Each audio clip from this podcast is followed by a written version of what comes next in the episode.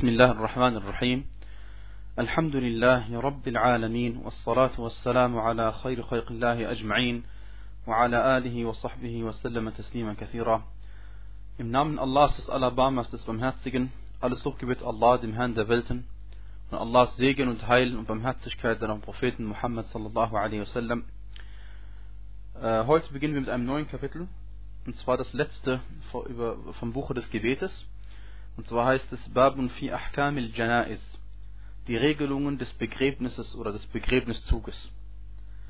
Unsere Scharia, Alhamdulillah, ist eine vollständige und allumfassende, die alles umfasst, was nützlich für den Menschen ist, sei es für sein Leben als auch für seinen Tod und das danach geschieht.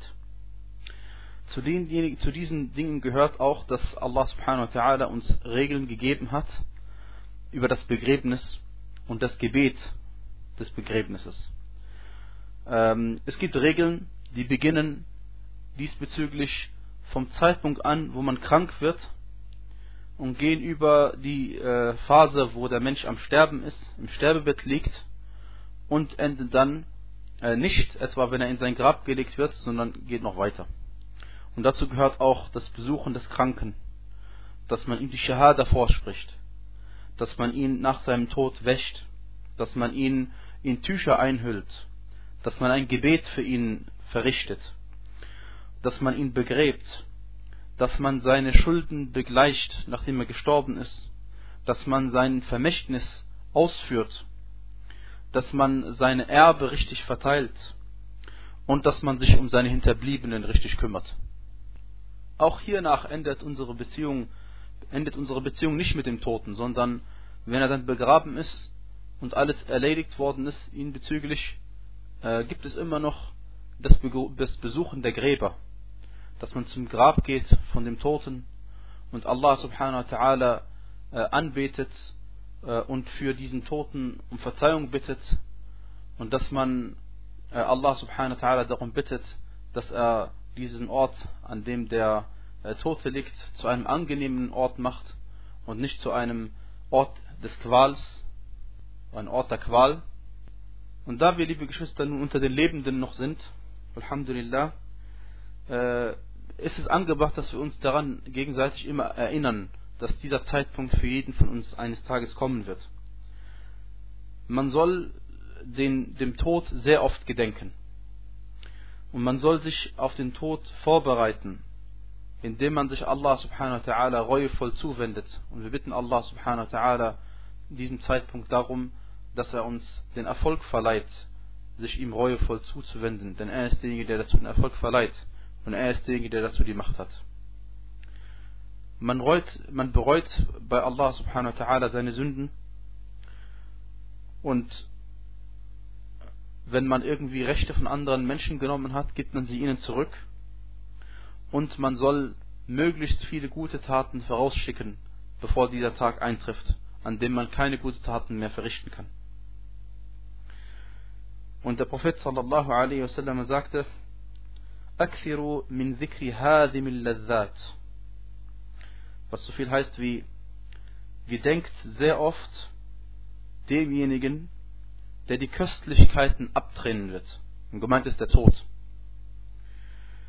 Und der Hadith ist unter anderem bei äh, Ibn Hibban al-Hakim und beide haben ihn für Sahih erklärt. Und ebenfalls At-Tirmidhi rahimahullah ta'ala überliefert, äh, dass Abdullah ibn Mas'ud radiallahu anhu über den Propheten sallallahu alaihi wasallam folgendes berichtet: Istahyu min Allahi haqq al-haya. Schämt euch vor Allah, so wie es ihm gebührt, sich vor ihm zu schämen. Da sagten sie, Inna nastahyi ya Nabi Allah, walhamdulillah. Sie sagten, es ist wirklich so, wir schämen uns, o Prophet Allahs, alhamdulillah. Da sagte er, Laysa kadhalik. Also so, das ist nicht damit gemeint, das ist mit dem Schämen. لكن من استحيا من الله حق الحياء wer sich vor Allah subhanahu wa ta'ala wirklich schämt, der soll auf seinen Kopf acht geben und das, was es wahrnimmt, was er wahrnimmt. Und soll auf seinen Bauch achten und das, was es umfasst. Und er soll dem Tod gedenken und den Heimsuchungen. Und wer wirklich das Jenseits begehrt, wird den Schmuck des Diesseits unterlassen. وَمَنْ فَعَلَ ذَلِكَ فَقَدْ اسْتَحْيَا فِي اللَّهِ حَقَّ الْحَيَاءِ Wer dies tut, der hat sich wirklich geschämt, so wie man sich vor Allah subhanahu wa ta'ala schämen sollte. Zunächst einmal, liebe Geschwister, geht es um die Regelungen äh, über den Kranken und denjenigen, der im Sterben liegt. Wenn man als Mensch krank ist, muss man geduldig sein und Hoffnung, die Hoffnung auf die Belohnung Allahs nicht auf, darf man die Hoffnung auf die Belohnung Allahs niemals aufgeben. Und man muss daran glauben, dass man für seine Qualen, die man erleidet, von Allah subhanahu wa ta'ala belohnt werden wird als Gläubiger. Und man darf niemals unzufrieden sein und sich beschweren über das, was Allah subhanahu wa ta'ala für einen bestimmt hat. Man darf, wenn man gefragt wird, den Leuten sagen, woran man leidet und welche Krankheit man hat, während man aber zufrieden ist mit Allahs Bestimmung. Und wenn man sich beschweren will, soll man seine Beschwerde an Allah wenden. Denn Allah subhanahu wa ta'ala ist derjenige, der dir diese Krankheit gegeben hat. Und deswegen flehst du Allah an und sagst zu ihm, so wie eben der Prophet Ayyub a.s. gesagt hat, Inni massani wa anta arhamur rahimin. Mir ist gewiss Unheil widerfahren und du bist der barmherzigste der Barmherzigen. Und ebenso ist es auch in Ordnung, wenn man Medikamente verwendet und widerspricht nicht dem Gottvertrauen. Denn der Muslim glaubt daran, dass Medikamente, die sich äh, wissenschaftlich erwiesen haben, dass sie nutzen, oder von denen der Prophet sallallahu alaihi uns mitgeteilt hat, dass sie wirken, dass diese ganzen Wirkungen sowieso nur zustande kommen, weil Allah subhanahu wa ta'ala die Wirkung darin gesetzt hat. Und deswegen vertraut er auf Allah, dass er ihm, dass er ihm dadurch helfen wird. Und äh, die Gelehrten sind unterschiedlicher Ansicht bezüglich äh, das Verwenden von Medikamenten, ob es Pflicht ist oder keine Pflicht ist. Und die Sache kommt eben darauf an, wenn man befürchtet, dass man stirbt oder ein Körperteil verlieren sollte oder man irgendwie eine ansteckende Krankheit hat, die anderen Muslimen schaden könnte, dann ist es für einen verpflichtend, dass man sich heilen lässt und Medikamente verwendet. Und mit Medikamenten meine ich jetzt nicht nur Tabletten, die man einnimmt oder Spritzen, die man bekommt, sondern auch irgendwie äh, ärztliche Operationen oder dergleichen. Wenn man in einer Situation ist, wo man, wenn man die Medikamente nicht einnimmt, schwächer wird, aber es führt eben nicht so wie im ersten Fall gleich dazu, dass man äh, einen größeren Schaden erleidet, dann ist, soll man die Medikamente einnehmen. Denn wenn man gesund ist als gläubiger Mensch, dann kann man viel besser äh, Gottesdienste verrichten und anderen Menschen helfen. Aber wenn man selbst schwach ist, braucht man die Hilfe anderer. Und es ist makruh, wenn man befürchtet, dass es schlimmer wird. Wenn man befürchtet, dass es schlimmer wird, dann natürlich ist es makruh. Das heißt, es ist verabscheuend, man soll das Medikament lieber nicht verwenden. Ansonsten sagte der Prophet sallallahu alaihi wasallam, Inna Allah khalaqa da'a wa dawa fatadawaw wa la tatadawaw biharam. Wahrlich, Allah hat die Krankheit und das Heilmittel erschaffen. Deswegen verwendet die Heilmittel oder heilt euch mit den Heilmitteln, aber heilt euch nicht durch Verbotenes. Und liebe Geschwister, im Verbotenen sowieso gibt es keine Heilung. Und deswegen irren sich manche Menschen, indem sie sagen, zum Beispiel, im Alkohol gibt es Heilung. Im Alkohol gibt es keine Heilung. Denn Allah subhanahu wa ta'ala hat die Sache für verboten erklärt und in verbotenen Dingen von Gott, der uns erschaffen hat. Wenn Gott etwas erschaffen hat, was für uns verboten ist, dann legt er darin kein Heilmittel rein. Allah äh, hat seinen Propheten sallallahu alaihi wasallam entsandt und dieser hat gesagt in einer Überlieferung von Abdullah ibn Mas'ud radiallahu anhu überliefert Inna Allah lam yaj'al shifa'akum fima harrama alaykum Allah hat nicht euer Heilmittel in Dinge gesteckt, die er euch verboten hat. Diese Überlieferung, sagte Sheikh al-Albani rahimahullah, dass sie also über den Propheten sallallahu alaihi wasallam nicht authentisch ist, aber sehr wohl über Abdullah ibn Mas'ud. Und Abdullah ibn Mas'ud sagte das genau in Bezug auf alkoholische Getränke. Also alles, was berauscht, sagte er. Also weil manche, Leute behaupten, dass darin Heilmittel ist, sagte er, wahrlich Allah setzt die, eure Heilung nicht in Dinge, die er euch verboten hat. Oder in Dinge, die euch verboten sind. Und der Prophet sallallahu alaihi wasallam sagt in Sahih Muslim, لكل داء دواء فإذا أصيب دواء الداء برأ بإذن الله عز وجل Der Gesandte Allah sallallahu alaihi wasallam sagte, für jede Krankheit gibt es ein Heilmittel. Wenn also dieses, diese Krankheit in Berührung kommt, wenn, diese, wenn dieses Heilmittel in Berührung kommt mit der Krankheit, wird man mit Allahs Erlaubnis Azzawajal gesund. Und aus diesem Hadith lernen wir, dass es für jede Krankheit ein Heilmittel gibt, auch wenn die Menschen es vielleicht nicht kennen.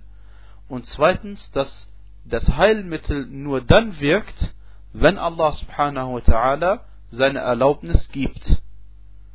Und wie viele Menschen haben schon Medikamente eingenommen? Für die einen wirkt es und für die anderen wirkt es eben nicht.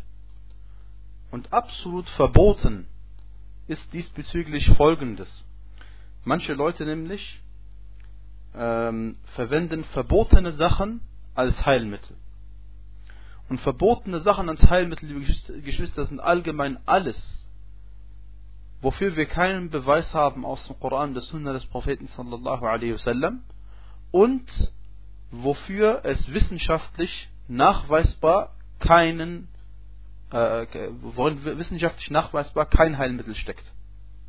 Das heißt umgekehrt, also wenn wir ein, ein Mittel haben, von dem manche Leute behaupten, es, es wirke, aber wissenschaftlich hat sich das überhaupt nicht gezeigt, dass, dass es wirkt, dann darf man diese Sache nicht verwenden als Heilmittel. Und diesbezüglich äh, gehört zum Beispiel das Verwenden von Talismännern. Äh, dass man irgendwie Zettel schreibt und sie klein macht und umhängt und glaubt, dass es einem wirkt. Und noch schlimmer ist es, wenn man denkt, dass, äh, wenn, man, wenn das auch noch in Verbindung gebracht wird mit Schirk, ja, mit der Beigesellung Allahs. Äh, wenn man irgendwie Sachen draufschreibt, die unkenntlich sind und Fäden verwendet und Ketten verwendet und irgendwelche Sachen verwendet, die unklar sind, die meistens also äh, verbotene Sachen beinhalten, wie das Anrufen von anderen außer Allah subhanahu wa ta'ala. Und dann glauben die Leute, die so etwas machen, dass diese Sachen wirkt. Oder sie hängen es auf, oder sie machen es im Kissen oder im Bett oder unterm Kissen oder weiß nicht wo. Und sie denken, dass durch diese Sachen Allah subhanahu wa ta'ala die Krankheit beseitigen wird. Das ist eine Form von Schirk. Und wenn sie auch noch denken, dass die Sache selbst wirken, unabhängig von Allah subhanahu wa ta'ala, dann ist es eine Form von großem Schirk. Und hier seien viele Leute gewarnt. Das machen viele Menschen, leider von den Muslimen. Äh, sie lassen sich auf solche Sachen ein von Leuten, die so weit weg sind von Allah subhanahu wa ta'ala. Aber natürlich, wer erkennt das, außer wenn man selbst Allah subhanahu wa ta'ala nahesteht.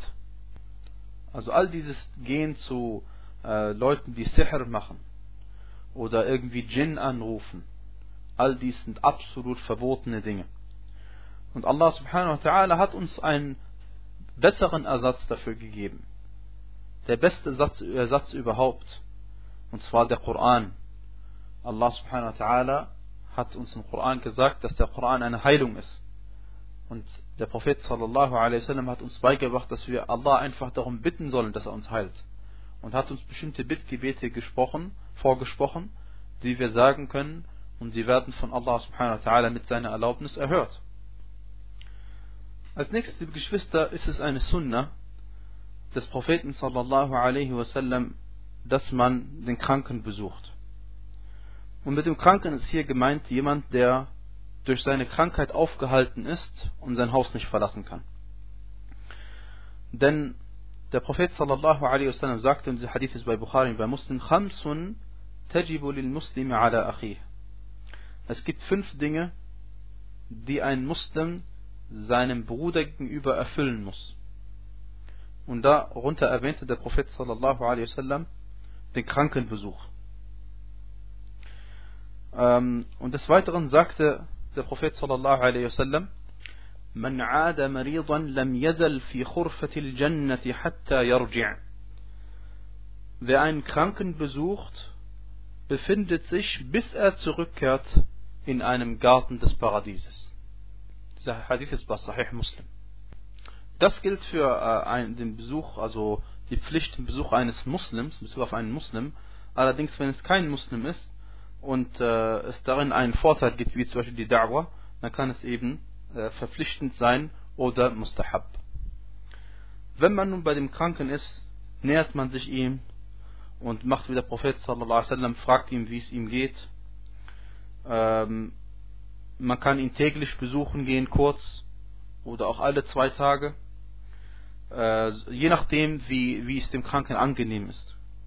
Wenn es dem Kranken unangenehm ist, soll man nicht lange bei ihm sitzen. Äh, es sei denn, wie gesagt, der Kranke möchte es. Manche Kranke sind äh, zwar ähm, können das Haus nicht verlassen, aber sie sind in seelischer guter Verfassung und sie freuen sich über ihren Freund, ihren guten Freund, der sie besucht. Bei solchen Leuten ist es mustahab, dass man auch länger sitzen bleibt. La ba's. Tahurun insha'Allah. La ba's.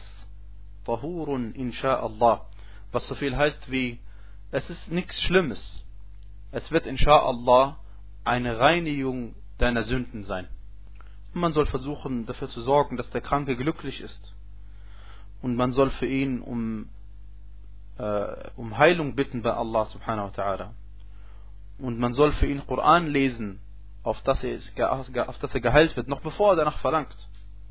Besonders Surat al-Fatiha und Surat al-Ikhlas und Surat Qul a'udhu bi Rabbil Falaq und Qul a'udhu bi Rabbil Nas. Und sollte derjenige, der krank ist und im Sterben liegt, Leute ungerecht behandelt haben, dann soll man ihn daran erinnern, Tauber zu machen und die Rechte den Leuten wieder zurückzugeben. Es ist Sunnah, dass der Kranke ein Vermächtnis schreibt. Im Sinne von, dass er äh, aufschreibt oder schreiben lässt, dass man mit einem Teil seines Vermögens etwas Gutes macht.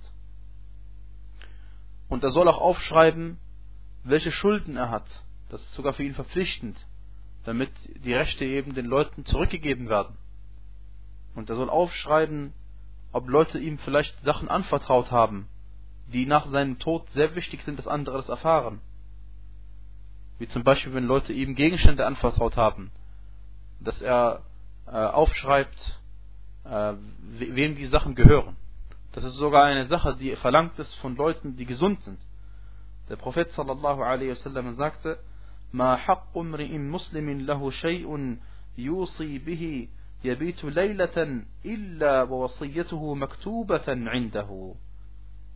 Der Prophet sallallahu sagte sinngemäß, es steht einem Muslim nicht zu, dass er etwas hat, dass er etwas hat, wozu er also ein Vermächtnis schreiben soll oder muss, dass er zwei Nächte verbringt, dass er also zwei Tage verstreichen lässt, äh, es sei denn, er hat aufgeschrieben, wem diese Sachen gehören. Dieser Hadith ist bei Bukhari und bei Muslim. Ansonsten, wenn es um äh, freiwillige Sachen geht, das heißt also, wenn es nicht um irgendwelche Rechte geht, die andere Leute zurückbekommen müssen, äh, dann ist es äh, nach äh, vielen Gelehrten eine Sunna, dass man trotzdem einen Teil seines Vermögens bestimmt, was damit gemacht wird. Auch wenn man Schulden hat, Allah subhanahu wa ta'ala gegenüber, soll man dies festhalten. Wie zum Beispiel die Hajj oder äh, Pflichtfasten von Nether zum Beispiel, ja, äh, soll man auch festhalten, damit eben die nahen Verwandten dies dann, äh, diese Schulden dann begleichen können. Und der Kranke soll unbedingt gut über Allah subhanahu wa ta'ala denken. Denn Allah subhanahu wa ta'ala sagt im Hadith Qudsi, Ana inda dhanni abdi bi. Was so viel heißt wie, ich verfahre mit meinem Diener so, wie er über mich denkt. Wenn wir Allah, also über Allah subhanahu wa ta'ala gut denken, und dass er uns verzeihen wird, dann wird es so sein. Und wenn wir über Allah subhanahu wa ta'ala schlecht denken, liebe Geschwister, dann wird es für einen schlecht sein. Und wenn man dabei ist, wie jemand am Sterben ist, soll man ihn versuchen dazu zu bringen, dass er auf Allah subhanahu wa ta'ala's Barmherzigkeit hofft. Und in dieser, in dieser Phase soll seine Hoffnung seine Angst übersteigen. Ansonsten im Gesundheitszustand, da kommt es darauf an, wenn jemand eine Sünde begehen will, dann soll seine Angst seine Hoffnung übersteigen. Und ansonsten, wenn er etwas Gutes tun will, dann soll eben seine Hoffnung auf Allahs Barmherzigkeit seine Angst übersteigen. Und wenn jemand am Sterben ist, dann soll man, das ist eine Sunna, dass man ihm La ilaha illallah vorsagt. Denn der Prophet sallallahu alaihi wasallam sagte, Laqinu mautakum la ilaha illallah. Der Hadith ist bei Muslim. Also sagt euren Toten vor, dass sie La ilaha illallah sagen sollen. Denn wir wissen, dass jemand, der Prophet sallallahu alaihi wasallam sagte, Man kana akhira kalamihi La ilaha illallah, dakhala al-Jannah. Derjenige, dessen letzten Worte La ilaha illallah sind, wird ins Paradies eingehen. Und in dieser Situation kommt es natürlich darauf an, liebe Geschwister. Jemand, der äh, starke Schmerzen hat und vor dem wir befürchten, dass er vielleicht eine Trotzreaktion macht und dass er irgendwie etwas Schlechtes sagt, wenn wir ihn die ganze Zeit daran erinnern, da muss man aufpassen und äh, äh, Fingerspitzengefühl haben, dass, dass die Person das auch akzeptiert, wenn man ihm sagt, La ilaha illallah, und nicht, dass er irgendwie etwas Schlechtes vielleicht antwortet darauf, äh, aufgrund seiner Schmerzen, die er empfindet. Und äh, vielleicht ist auch die, die äh, aufzupassen, wer ihm das sagt. Jemand, der ihm nahe steht, ist sicherlich besser als jemand, der ihn wenig kennt. Äh, dann ist äh, überliefert worden, ähm, äh, dass der Prophet sallallahu alaihi wasallam gesagt haben soll, Iqra'u ala mautakum surat Yasin. Das heißt, lest denjenigen, die im Sterben liegen, Surat Yasin vor. Äh, aber äh, über versus äh, diesen Hadith gibt es verschiedene Aussagen und diese Überlieferung ist unauthentisch nach der richtigen Ansicht, inshallah ta'ala. Wenn allerdings jemand gestorben ist, für solch eine Person wird überhaupt kein Koran mehr gelesen, weder Surat Yasin noch irgendeine andere Surah. Also was manche Leute machen, dass sie sich um das Grab aufstellen des Toten und dann für ihn Koran lesen wenn das überhaupt irgendeinen Zweck hat und der Tote hört dies, dann wird es ihm eher noch Kummer bereiten, weil er plötzlich merkt, was er alles verpasst hat, an Dingen zu tun, die Allah subhanahu wa ta'ala im Koran erwähnt hat. Aber nutzen wird ihm dies nicht. Wallahu ta'ala a'lam. Also manche Leute lesen den Koran für die Seele des Verstorbenen, äh, die Fatiha oder etwas anderes und all dies gehören zu den Bid'a, von denen man sich entfernen muss und der Muslim ist verpflichtet, sich an die Sunna des Propheten sallallahu alaihi wasallam zu halten. Der Prophet sallallahu alaihi wasallam hat uns beigebracht, was wir zu tun haben. Warum unterlassen wir dies und machen andere Dinge? Das kann kein vernünftiger Verstand nachvollziehen. Äh, der Verstorbene, äh, im Allgemeinen wird äh, sein, seine Augen werden geöffnet sein. Denn der Prophet sallallahu alaihi wasallam sagte, Inna ruha idha qubid tabi'ahu al-basar. فلا تقولوا إلا خيرا فإن الملائكة يؤمنون على ما تقولون Er sagte sallallahu alaihi wasallam, als Abu Salama gestorben war, gestorben ist, wahrlich, wenn die Seele in Gewahrung genommen wird, in Empfang genommen wird, verfolgt das Auge die Seele. Das heißt, schaut der Seele hinterher, wie sie hinausgeht. Deswegen sagt nur Gutes, denn die Engel sagen Amin nach dem, was ihr sagt. Das heißt, wenn ihr guten Dua spricht, die Engel, die da jetzt anwesend sind und diesen Toten äh, die, die Seele nehmen, die sagen Amin. Das heißt, oh Allah, erhöre diesen, dieses Dua. Und wenn sie schlecht sprechen, dann sagen sie eben auch Amin. Und das ist eben schlecht für den Toten. Und danach, nachdem Abu Salama eben gestorben ist, hat er eben diesen Dua gesprochen. Allahumma ghfir li Abi Salama. Oh Allah, vergib Abu Salama وارفع درجته في المهديين und erhebe seinen Rangstufen in die Rangstufen der Rechtgeleiteten واخلفه في عقبه في الغابرين und sorge dafür, dass jemand ihn ersetzt in denjenigen, die hinter, in den seinen Hinterbliebenen. Ja? Gemeint ist, dass jemand also äh, äh, auf seine Familie achtet, auf, seinen, auf, sein, auf das Vermögen, was er hinterlassen achtet und das, äh, sein, sein Hinterbliebenen gut verwaltet und sich gut um sie kümmert. Waghfir lana walahu ya Rabbil Alamin. Und vergib uns und ihm, O Herr der Welten. Wafsah lahu fi qabrih. Und, äh, äh, und, und erweitere äh, sein Grab, äh, erweitere für ihn sein Grab. Wanawwir lahu fih. Und äh, erleuchte es für ihn. Und wenn der Tote gestorben ist, oder wenn die Person gestorben ist, dann ist es eine Sunna, dass man ihn äh, bedeckt. Denn Aisha radiallahu anha hat beliefert, أن النبي صلى الله عليه وسلم حين توفي سجي ببرد حبرة. Und zwar äh, hat sie gesagt, dass der Prophet sallallahu alaihi wasallam, als er gestorben war, hat man ihn mit einer Decke aus Seide zugedeckt. Und dieser Hadith ist bei Bukhari und bei Muslim. Natürlich bei plötzlichem Tod und ähnlichem soll man sich nicht beeilen, sondern erst dafür äh, äh, sicher gehen, dass die Person auch wirklich gestorben ist. und wenn möglich ist, äh, dass man einen Arzt holt, der den Tod äh, feststellt und auch noch den Grund. Und äh, wenn aber der Tod festgestellt ist, dass das sicher ist, dass diese Person gestorben ist, dann soll man sich so schnell es geht vorbereiten auf alles, was mit dem Toten jetzt gemacht werden muss. Das heißt, schnell dafür sorgen, dass dieser Tote begraben wird und nicht unnötig die Sache hinaus verzögern. Äh, es ist überliefert bei Abu Dawud, dass äh, der Prophet sallallahu alaihi wasallam folgendes gesagt hat. Die Überlieferung ist daif, aber der Inhalt ist richtig. لا ينبغي لجيفة مسلم أن تحبس بين ظهراني أهله. Der Leichnam eines Muslims soll nicht äh, unter seiner Familie äh, zurückgehalten werden oder festgehalten werden. Und äh, die Bedeutung äh, wird also gestärkt durch einen authentischen Hadith bei Bukhari und bei Muslim. Asri'u bil janaza فإن تك صالحة فخير تقدمونها إليه وإن تك سوى ذلك فشر تضعونه عن رقابكم. Der Prophet sallallahu alaihi wasallam sagte, beeilt euch mit dem Begräbniszug, entweder ist es eine rechtschaffene Person und dann ist es etwas, dann bringt ihr sie zu etwas Gutem hin. Äh, oder äh, sie ist äh, nicht so, dann ist es etwas Übles, was ihr von euren Nacken absetzt.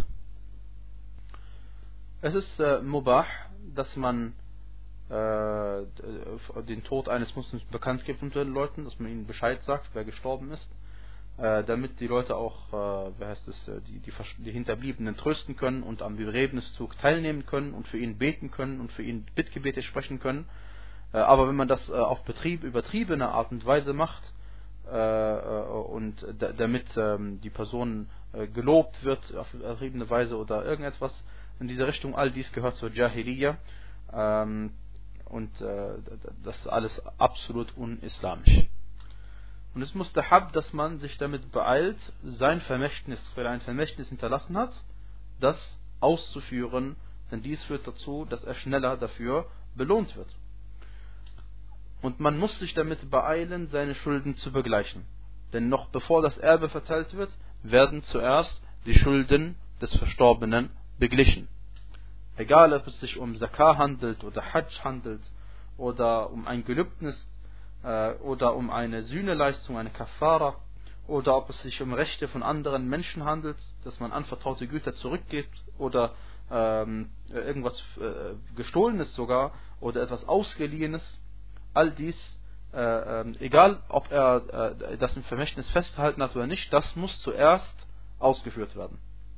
Denn der Prophet sallallahu alaihi wasallam sagte, Nafsul mu'mini mu'allaqatun bidaynihi hatta anhu. Das heißt wortwörtlich, die Seele des gläubigen Menschen ist verankert oder ist verbunden oder ist verknüpft mit seinen Schulden, bis sie beglichen werden. Dieser Hadith bei Ahmad, Tirmidhi und Tirmidhi sagt, er ist Hassan und auch Al-Albani rahimahullah hat ihn sogar als Sahih eingestuft. Und Al-Hakim sagt, er ist Sahih und Al-Zahabi rahimahullah bestätigte dies. Dieser Hadith weist darauf hin, dass es absolut verpflichtend ist, dass man sich darum kümmert, dass man seine Schulden begleicht. Äh, äh, und dieser Hadith, Wallahu ta'ala a'lam, äh, bezieht sich auf Leute, die ihre Schulden nicht beglichen haben, ihre Schulden hätten begleichen können mit dem, was sie ja auch hinterlassen haben. Aber wenn jemand Schulden hat und sie auch wirklich begleichen wollte und dies nicht konnte äh, und deswegen auch nichts hinterlassen hat, äh, womit man seine Schulden hätte begleichen können, darüber gibt es authentische Belege, dass der Prophet sallallahu alaihi wasallam gesagt hat, dass eben Allah subhanahu wa ta'ala diese Pflicht für ihn übernehmen wird. Um noch einmal zu betonen, wie gefährlich es ist, dass man seine Schulden nicht begleicht.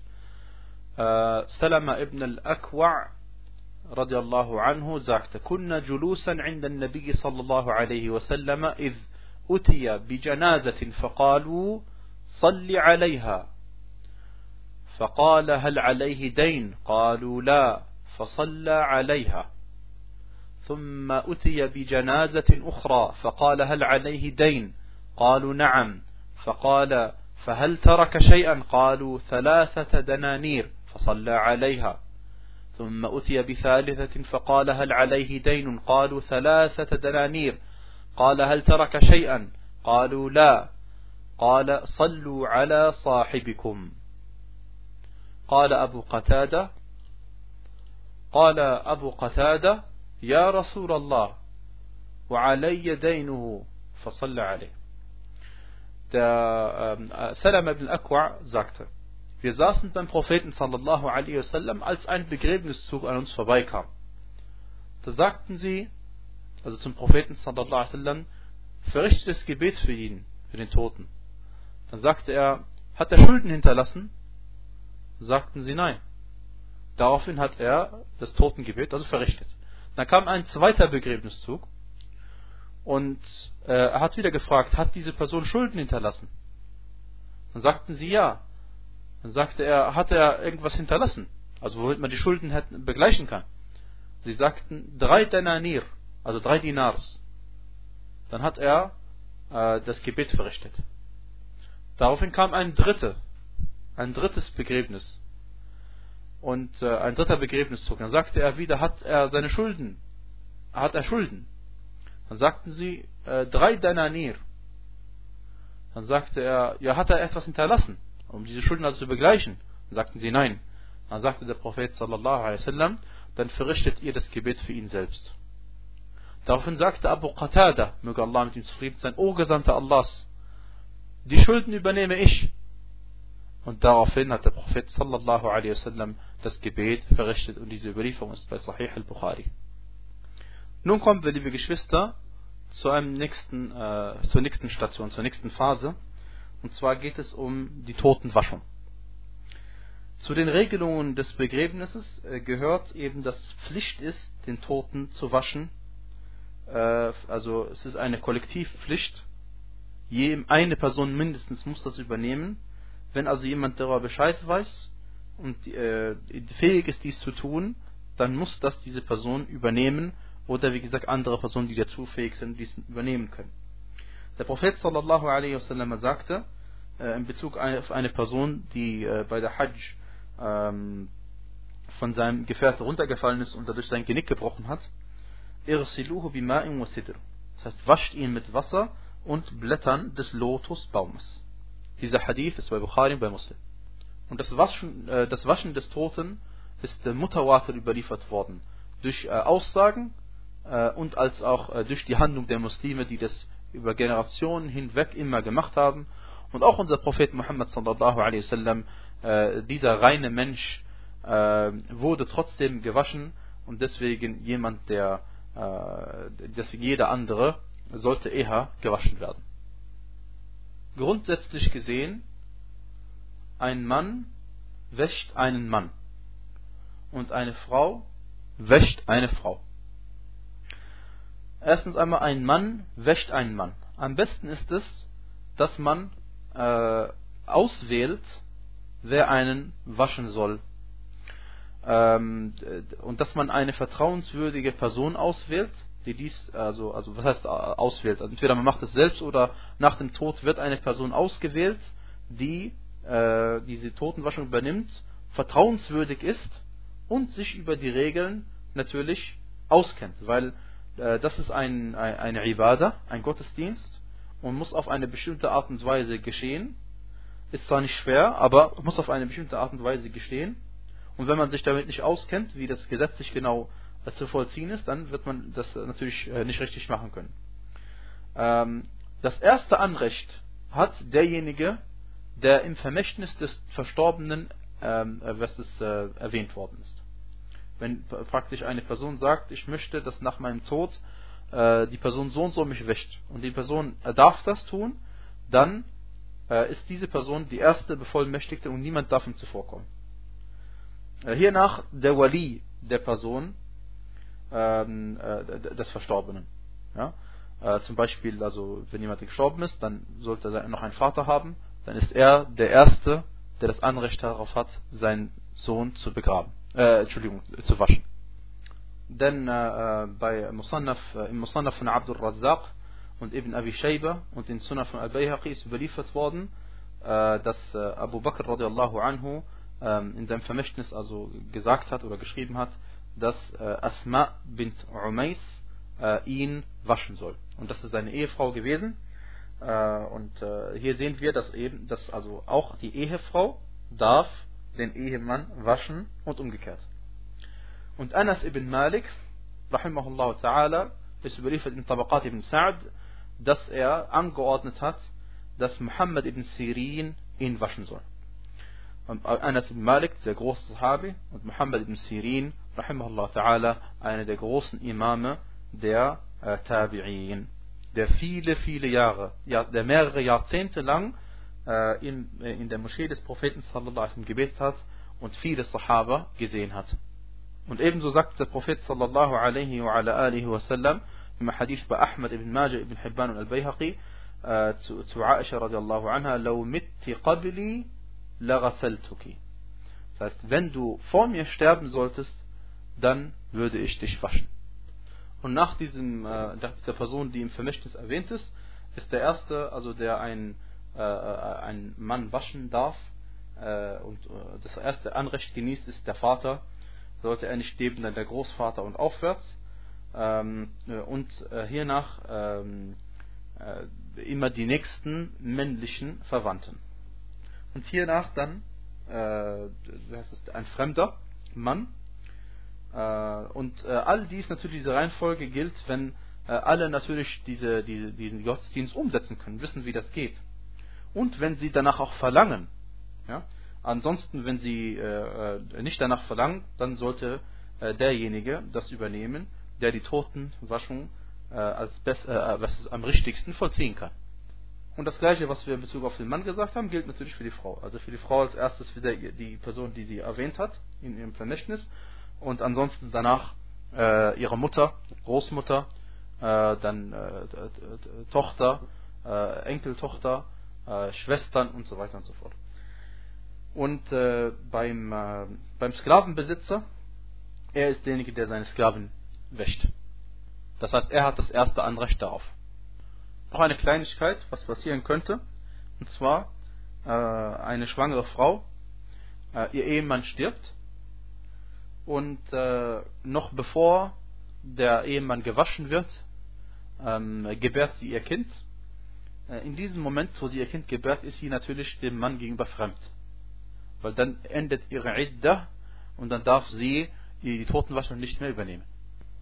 Sollte es äh, den Fall geben, dass ein, äh, ein Mann stirbt und es gibt keine Männer, die, äh, das, äh, die die Totenwaschung übernehmen können und es gäbe nur Frauen, dann machen sie eben Tayammum und vollziehen den Russel nicht. Und das gleiche gilt für den umgekehrten Fall. Äh, was allerdings erlaubt ist, für alle Männer und für alle Frauen ist es erlaubt, äh, Kinder, die äh, unter sieben Jahre alt sind, egal ob sie männlich sind oder weiblich sind, zu waschen. Ibn al-Munzir rahimahullah ta'ala sagte, أجمع كل من نحفظ عنه أن المرأة تغسل الصبي الصغير. Er sagte, von allen Gelehrten, von denen wir es wissen, äh, von allen Gelehrten, äh, deren Meinung wir kennen, diesbezüglich, äh, das ist, alle sind sich darüber einig, dass eine Frau einen kleinen Jungen waschen darf. Weil dieser, ein kleiner Junge, der äh, in diesem Alter ist, noch nicht Sinne Tamyiz erreicht hat, das, das, Alter, wo er unterscheiden kann und selbst entscheiden kann, was er eigentlich will und zwischen Gut und Schlechten schon unterscheiden kann und weiß, was Aura ist und was Aura nicht ist und so. Ähm, so eine Person hat ja noch in diesem Alter unter sieben Jahren noch gar keine Aura. Weder im Leben und dann wird sie auch nach dem Tod keine Aura haben.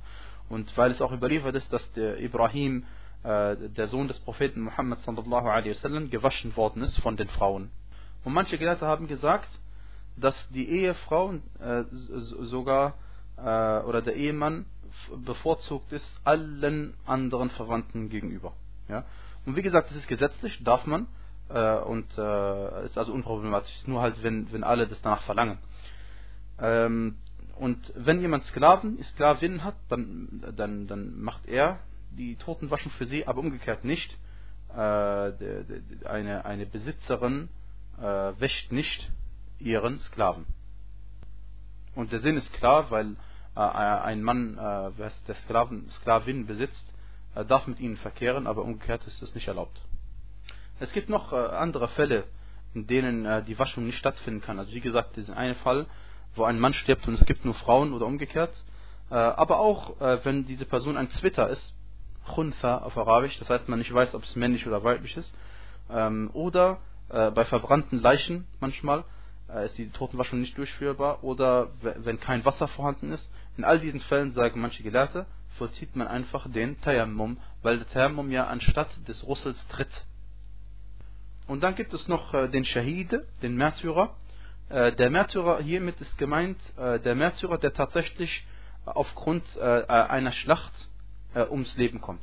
Ja, der, der, der entweder auf dem Schlachtfeld stirbt und für Allah subhanahu wa ta'ala gekämpft hat, dem Anschein nach zumindest, oder wenn er eine Verletzung erleidet und kurzerhand danach aufgrund dieser Verletzung stirbt, die er auf dem Schlachtfeld erworben hat. Ja? Diese Person wird nicht gewaschen, äh, sondern sie wird in ihrem Blut, so wie, sie, so wie sie ist, begraben werden, denn so wird sie auch ähm, auferstehen. Einem Muslim ist es nicht erlaubt, äh, die Totenwaschung für einen Kafir durchzuführen oder sein Begräbnis zu tragen, sein, sein, äh, seine Totenbare zu tragen oder ihn einzuhüllen oder das Totengebet für ihn zu verrichten oder an seinem Begräbniszug teilzunehmen denn Allah subhanahu wa ta'ala sagte, ولا تصل على أحد منهم مات أبدا ولا تقم على قبره إنهم كفروا بالله Und bete niemals über jemanden von ihnen, der gestorben ist. Und stehe nicht an seinem Grab. Sie verleugneten ja Allah und seinen Gesandten. Und sie starben als Frevler. Und Allah subhanahu wa ta'ala sagte, ما كان للنبي والذين آمنوا أن يستغفروا للمشركين es steht den Propheten und denjenigen, die glauben, nicht zu, um Vergebung für die Götzendiener zu beten. Sollte es, sollte es allerdings äh, keinen, äh, keine Kuffar geben, die diesen Kafir äh, begraben können, dann übernimmt es ein Muslim und man macht einfach, begrabt ein Loch, wo man eben die, die, den Leichnam hineinwirft und ähm, damit eben man nicht irgendwie es ist gestört wird durch äh, diese Leiche. Denn auch äh, nach der Schlacht von Badr wurden eben die äh, Kuffar, die da gestorben sind, auch in ein Loch geworfen und äh, der Sand darüber geschüttet. Und das gleiche gilt für den Murtad, der den Islam verlässt, oder jemanden, der äh, das Gebet unterlässt und aufgrund äh, der Vernachlässigung oder aufgrund des Nichtverrichten des Gebetes hingerichtet wird. Oder jemand, der eine Bid'a macht, die Mukaffira ist, das heißt eine Bid'a macht, die ihn aus dem Islam auswirft. All diese Leute, ein Muslim muss sich vor ihnen äh, hart verhalten, sodass es ein Zeichen ist für die anderen Menschen, dass wenn sie genauso handeln, wird man mit ihnen genauso nach dem Tod verfahren. Und so gehört es sich für einen Muslim, der Allah subhanahu wa ta'ala einzig und allein anbetet, dass er sich lossagt von jedem, der ein Mushrik ist und ein Kafir ist und sich Allah subhanahu wa ta'ala und seinen Gesandten zum Feind genommen hat. Schaut euch an, was Allah subhanahu wa ta'ala im Koran sagt in der Sura 60, der, im vierten Vers, auf der Seite 549. إذ قالوا لقومهم إنا براء منكم ومما تعبدون من دون الله كفرنا بكم وبدا بيننا وبينكم العداوة والبغضاء أبدا حتى تؤمنوا بالله وحده Allah sagte, ihr habt doch ein schönes Vorbild in Ibrahim und denjenigen, die mit ihm waren. Als sie zu ihrem Volk sagten, wir sind unschuldig an euch und an dem, dem ihr an, anstatt Allahs dient. Das heißt, wir sagen uns los von euch und dem, dem ihr anstatt Allahs dient. Wir verleugnen euch und zwischen uns und euch haben sich Feindschaft und Hass auf immer offenkundig gezeigt, bis ihr an Allah alleine glaubt.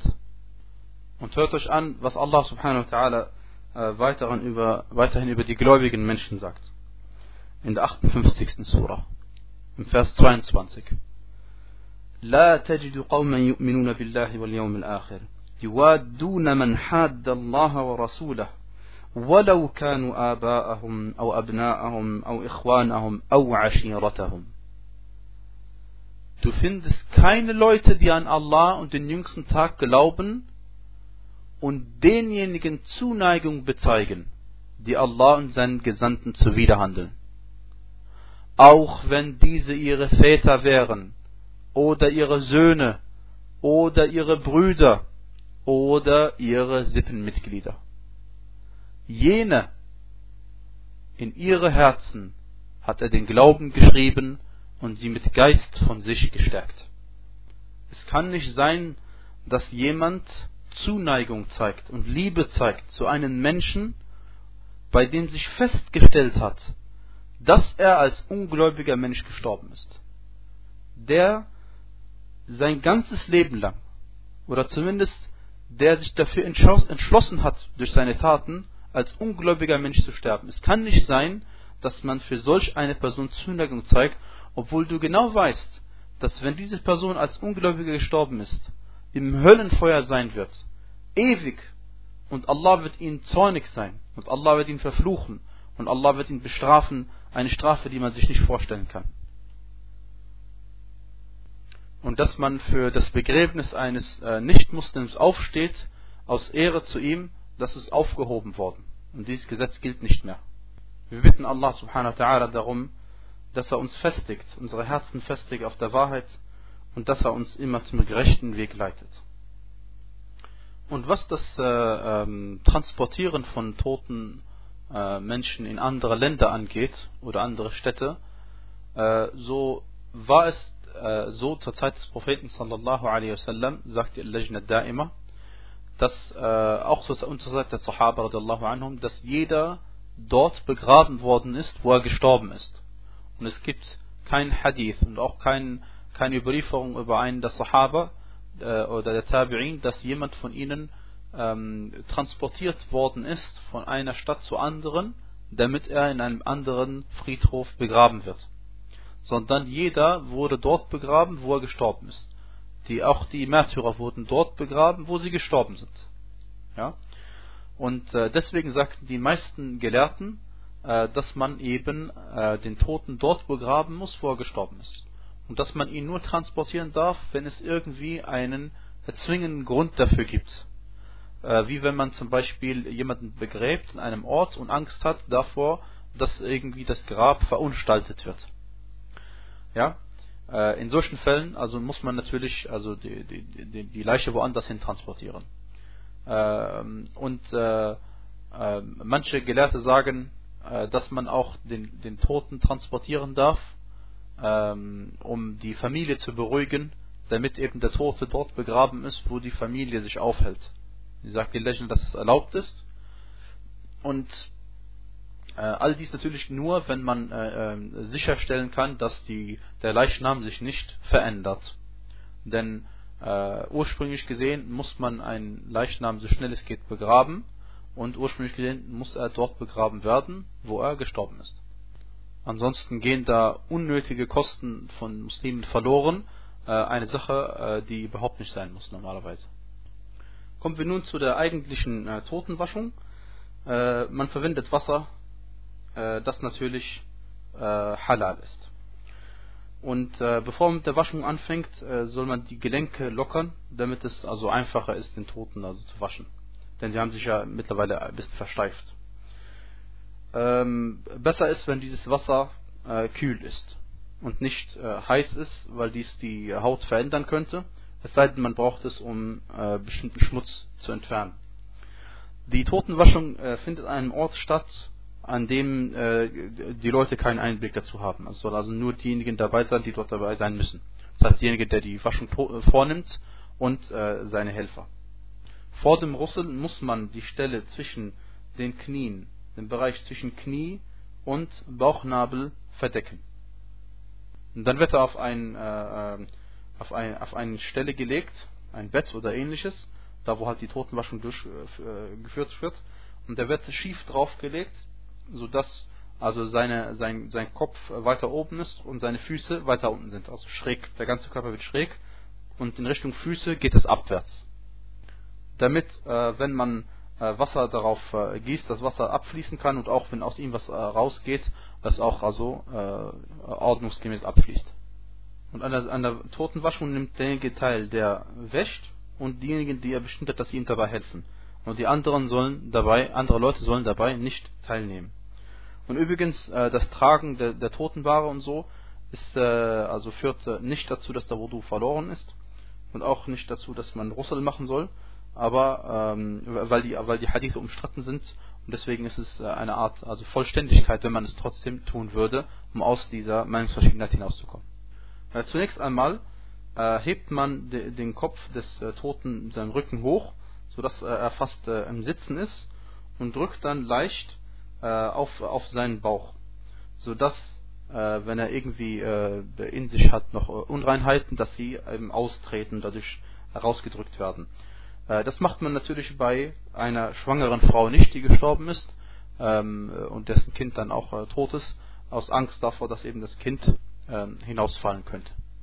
In diesen Momenten natürlich, wo man drückt, äh, gießt man viel Wasser danach, sodass wenn Unreinheiten aus ihm austreten, die gut weggespült werden. Dann ähm, äh, zieht derjenige, der die Totenwaschung vornimmt, Handschuhe an, um, um die, die, die Genitalien zu reinigen, vorne und hinten. Äh, und das natürlich ab sieben Jahre. Wenn es geringer ist als sieben Jahre, braucht man nicht unbedingt Handschuhe anziehen, weil diese Person ja keine Aura hat in dem Sinne. Hiernach äh, beabsichtigt derjenige, der die, die Totenwaschen durchführt, den Russel. Das heißt, er fasst die Absicht, die Nähe und sagt äh, Bismillah und ähm, ähm, macht mit dem Toten einen vollständigen Wudu. Ganz normal wie bei der äh, vollkommenen äh, beim vollkommenen Russel. Man beginnt mit dem Wudu und danach kommt der Russel, eigentliche Russel. Das heißt also, er sagt Bismillah und äh, wäscht seine Körperteile ganz normal, als würde der Tote praktisch Wudu machen. Und ähm, das gilt außer beim äh, bei, bei Madmada, das heißt beim Ausspülen des Mundes äh, und beim Istinshaq, beim Ausspülen der Nase. Äh, da reicht es aus, wenn man ähm, äh, heißt es, äh, äh, Wasser auf die Zähne tut und sonst würde Wasser eindringen in den Körper. Und äh, wenn man die Nasenlöcher äh, anfeuchtet mit äh, zwei Fingern. Das reicht aus. Und man macht also nicht Wasser in seinen Mund rein oder Wasser in seine Nase rein. Hiernach wäscht man wie beim Russel seinen Kopf und seinen Bart, wenn er einen hat, äh, mit ähm, äh, Schaum aus, äh, dem, äh, aus den Blättern des Sisyphusbaumes, also Lotusbaumes, äh, oder auch mit Seife.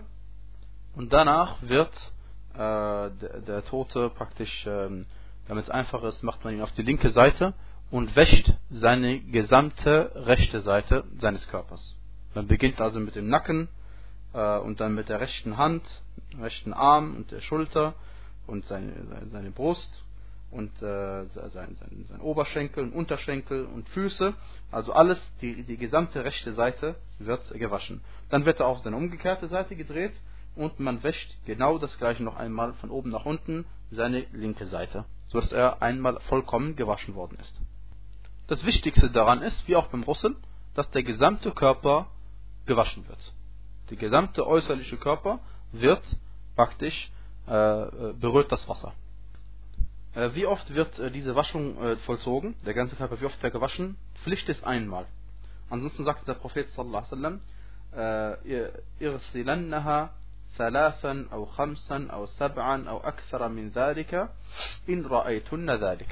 heißt, wascht sie dreimal, fünfmal, siebenmal oder mehr, wenn ihr der Meinung seid, dass es sein muss.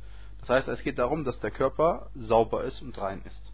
Und ähm, einmal ist es mindestens aber wenn es mehr sein muss, um die Reinheit zu erzielen, dann darf man den Körper auch mehr als dreimal äh, waschen. Manche Gelehrte sind der Meinung, dass man auch äh, in dieses Wasser äh, zum, zum Waschen Kampfer einmischt, Kafur, aufgrund des guten Geruches und weil es den Körper dann hinterher versteift. Und dass man ihn auch parfümieren soll und ihn kühlen soll, denn durch die Kühlung auch wird er nicht verändert. Sollte noch eine Beschneidung nicht stattgefunden haben, macht man die nicht mehr, da Zeitpunkt, der Zeitpunkt vorbei ist. Und besser ist es, dass man den Toten dann lässt, wie er ist, im Sinne von, dass man äh, nichts von seinen Haaren wegnimmt, weder Barthaare, also schon gar nicht Barthaare, aber auch keine Schnurrbarthaare und auch ähm, äh, seine Fingernägel lässt, wie sie sind, auch wenn sie lang sind, auch die, die Haare von, von, von anderen Stellen. Äh, die, die, die, lässt man, wie sie ist. Äh, aber natürlich äh, Goldzähne oder äh, so etwas Wertvolles nimmt man raus, äh, wenn dies möglich ist. Die, die Haare der Frauen werden dann in drei Haarschwänzen zusammengebunden, drei Schwänze gemacht und dann hinter, hinter, sie, hinter sie geworfen, hinter sich, nach hinten getan sollte man befürchten, dass der, der Kranke an irgendeiner Krankheit gestorben ist, die äh, auf den Lebendigen übertragen werden konnte, dann natürlich macht man nur Tayammum und lässt den Russel weg. Oder auch, wie wir beim Russel erwähnt haben, wenn, äh, wenn, der, wenn man nur teilweise den Toten waschen kann, dann wäscht man eben teilweise und für den Rest macht man den Tayammum. Sollte die verstorbene Person ein Muhrim sein, das heißt jemand, der sich im Weihezustand der Hajj oder der, der, der Umrah befindet, dann natürlich darf ihn kein Parfum berühren und man darf auch nicht ihm äh, was ist, ähm, auf den Körper zugeschnittene Kleidung anziehen. Äh, und natürlich ist man erst äh, Muhrim nach der Talbiyah äh, äh, oder nachdem man zum Miqat angekommen ist, nachdem man am Miqat angelangt ist. Äh, der Muhrim natürlich darf auch sein Kopf nicht bedeckt werden und sein Gesicht darf bedeckt werden äh, weil es gibt zwar eine Überlieferung bei Sahih Muslim, dass man äh, das Gesicht nicht bedecken soll. Äh, allerdings ist diese Überlieferung nach Shaykh Uthaymeen rahimahullah ta'ala shaz und befindet sich also nicht in anderen Überlieferungen. Und es ist auch so, dass der Muhrim, wenn er lebendig ist, darf er auch sein Gesicht bedecken, nur sein, sein Kopf darf er nicht bedecken. Und nach dem Tod eben das Gleiche. Wenn man den Toten gewaschen hat, muss man dann Russel machen Manche Gelehrte sagen ja, aufgrund des Hadiths des Propheten sallallahu alaihi wasallam, man ghassala mayyitan falyaghtasil wa man hamalahu falyatawadda. Äh, wer einen Toten gewaschen hat, soll den Russel vollziehen. Und wer ihn getragen hat, soll Wudu machen. Äh, offensichtlich, Sheikh al-Albani rahimallah sagte in Talkhis Ahkam al-Janaiz, offensichtlich äh, ist das also ein Hadith, der auf die Pflicht hindeutet, aber trotzdem sind wir nicht dieser Ansicht aufgrund folgender zwei Hadithe. Und zwar, äh, erst ist äh, über den Propheten sallallahu alaihi wasallam überliefert, ist Hassan, er sagte, Leita alaikum fi rusli mayyitikum, mayyitikum ruslun illa äh. فإن ميتكم ليس بنجس فحسبكم أن تغسلوا أيديكم. Er sagte sallallahu alaihi wasallam, ihr müsst, wenn ihr einen Toten gewaschen habt, nicht den Russel vollziehen. Ähm, denn euer Tote, denn euer Toter ist nicht unrein, deswegen genügt es euch, wenn ihr eure Hände wascht. Und aufgrund der zweiten Überlieferung, Abdullah ibn Umar radiallahu anhu sagte, كنا نغتسل كنا نغسل الميت فمنا من يغتسل ومنا من لا يغتسل. Wir äh, haben die Toten immer gewaschen. Wenn wir die Toten äh, gewaschen haben, äh, haben manche von uns den Russel vollzogen und manche von uns den Russel nicht vollzogen. Und deswegen ist es auf jeden Fall besser, es zu machen. Allerdings ist es keine Pflicht. Wallahu ta'ala a'lam. وصلى الله وبارك على نبينا محمد وعلى آله وصحبه وسلم تسليما كثيرا